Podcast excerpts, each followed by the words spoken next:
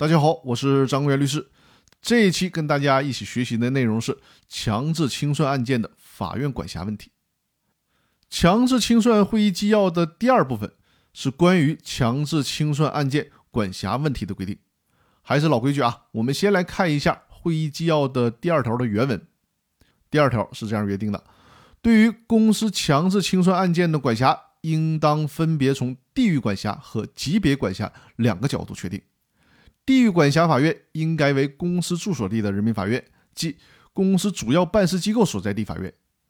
公司的主要办事机构所在地不明确、存在争议的，由公司注册登记地的人民法院管辖。级别管辖应当按照公司登记机关的级别予以确定，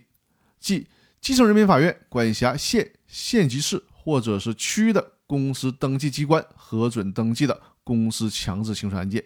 中级人民法院管辖地区。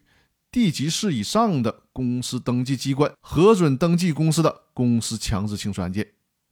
存在特殊原因的，也可以参照适用《中华人民共和国企业破产法》第四条、《中华人民共和国民事诉讼法》第三十七条和第三十九条的规定，确定公司强制清算案件的审理法院。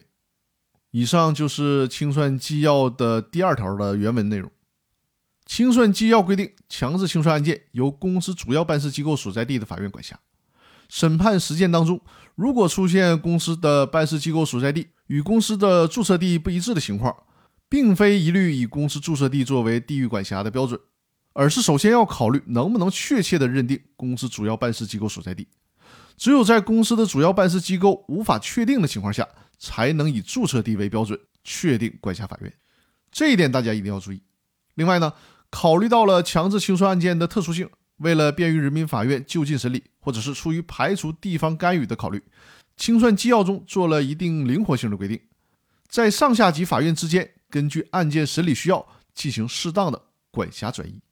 那关于强制清算案件管辖的问题，我们今天先聊到这儿，因为后续还有很多的内容需要和大家详细的讲述。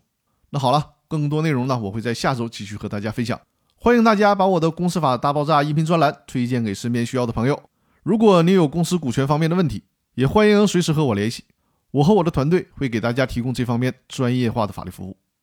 那好，祝大家周末愉快，我们下周再见，谢谢大家。